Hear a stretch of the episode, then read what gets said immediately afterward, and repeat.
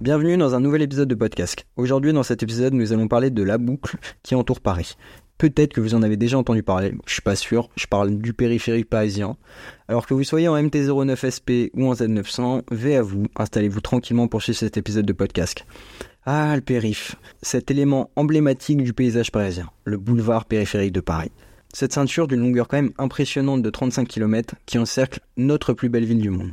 Sur le papier, c'est le paradis sur Terre pour les motards comme nous seulement sur le papier. Mais d'abord, on commence avec un peu d'histoire. Avant de faire cet épisode, je pensais que le périph datait des années 70. Alors j'avais plus ou moins raison, mais ce que je ne savais pas, c'est que sa construction a quand même duré 17 ans. Tout a commencé en 1959, quand il s'est inscrit au plan d'urbanisme de la ville. La construction a commencé en 56 et s'est achevée en 73, soit comme je le disais 17 ans plus tard, ce qui est énorme. Cette route emblématique a trouvé sa place principalement sur ce qu'on appelle la zone, donc en gros c'est une sorte de terrain qui a été récupéré le long des anciennes fortifications et qui a été annexé aux communes voisines, puis fusionné du coup avec Paris. L'inauguration a eu lieu le 25 avril 1973 par le Premier ministre Pierre Mesmer. Et il pouvait en être fier, vu le prix qui s'élève quand même à environ 2 milliards de francs, ce qui fait environ 300 millions d'euros d'aujourd'hui.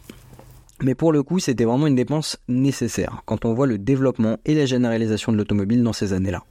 Et j'imagine trop le plaisir que ça devait être de découvrir le périph et d'éviter les bouchons de Paris tout en roulant à 90 km heure. On n'y pense pas aujourd'hui parce qu'il est tout le temps bouché. Mais en vrai, ça a dû être une vraie révolution, que ce soit pour les utilisateurs, mais aussi pour les riverains, avec le bruit, avec la pollution, et tout ça. En 2010, que le périphérique accueille quand même plus de 250 000 véhicules par jour. Dès l'aube, la circulation s'intensifie et ça donne naissance à des bouchons presque quotidiennement. La fluidité qui devient maintenant une science avec un système de gestion centralisé, des capteurs disséminés sous la chaussée qui collectent des données pour les panneaux à messages variables. Vous savez ceux qui nous disent qu'il faut 15 minutes pour rejoindre la porte d'Orléans et qu'on prend comme un défi. Des actions ont été entreprises pour atténuer les rejets de polluants. Des mesures sur les véhicules, sur la régulation, sur la vitesse, etc. D'ailleurs, faut qu'on en parle de la vitesse, parce que si vous êtes usager, vous le savez, mais lors de son inauguration en 73, le périphérique c'était 90 km/h. Cette vitesse a été abaissée à 80 en 93, puis à 70 en 2014. Comme si c'était déjà pas assez, la mairie de Paris a décidé comme mesure phare pour son plan écologique de réduire cette vitesse qui sera limitée à 50 km par heure à partir de l'été 2024, en gros juste après les JO. La mairie de Paris a aussi décidé de réserver une fameuse voie dédiée au covoiturage et au transport collectif. Cette voie verra en effet le jour pendant les Jeux Olympiques et permettra de transporter les sportifs, les officiels, les politiques, enfin toutes les personnes importantes pendant l'événement. Et nous, les motards dans tout ça bah après en avoir discuté avec plusieurs membres de la FFMC, nous avons été juste oubliés dans l'équation.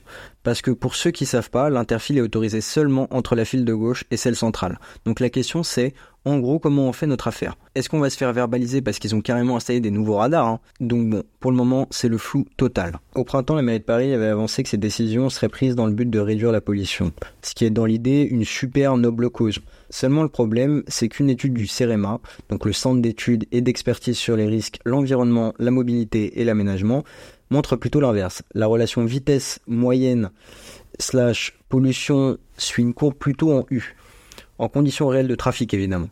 On voit dans l'étude que les trajets effectués à des vitesses moyennes faibles polluent autant, voire plus, que les trajets effectués à des vitesses moyennes élevées.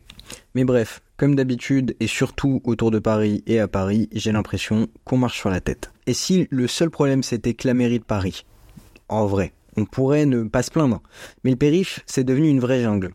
Il y a les voitures qui changent de voie sans prévenir et sans clignotant, celles qui te collent parce que tu vas pas assez vite et qui terminent par doubler archi dangereusement sans forcément vraiment de raison. En vrai, les deux roues sont pas en reste. Et je dis bien deux roues parce que même certains motards me doublent extrêmement vite et dangereusement alors qu'ils ont toute la place, limite, c'est comme si c'était un jeu quoi.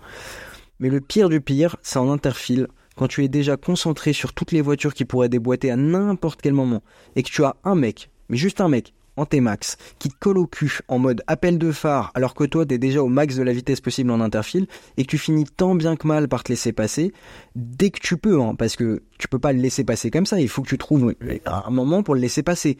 Et au moment de passer, le mec t'insulte. Ça, ça me fait péter un câble. C'est quotidien, à chaque fois que je prends le périphérique, en ce moment je le prends tous les jours presque, et tous les jours j'ai affaire à ça. C'est insupportable. Et ça, c'est symptomatique du comportement de tous les usagers du périphérique. Tous sans exception. Mais bon, Bientôt, le périph, on va côtoyer les vélos et autres trottinettes électriques vu la vitesse à laquelle on roulera. Et normalement, d'ici là, j'aurais déménagé dans le sud de la France, histoire d'en profiter pleinement. Et je vais tomber un peu dans le mélodramatique, mais il fait de moins en moins bon vivre à Paris et sa banlieue, et encore plus quand on est motard. Bref, une partie de moi angoisse du bordel que ça va être, le périph et Paris pendant les JO. Mais en même temps, j'ai également hâte de les voir confronter à leurs conneries. Et en tout cas, je suis vraiment, vraiment content d'être motard, parce que la période JO et même après JO en voiture à Paris, ça a vraiment, vraiment pas été fun.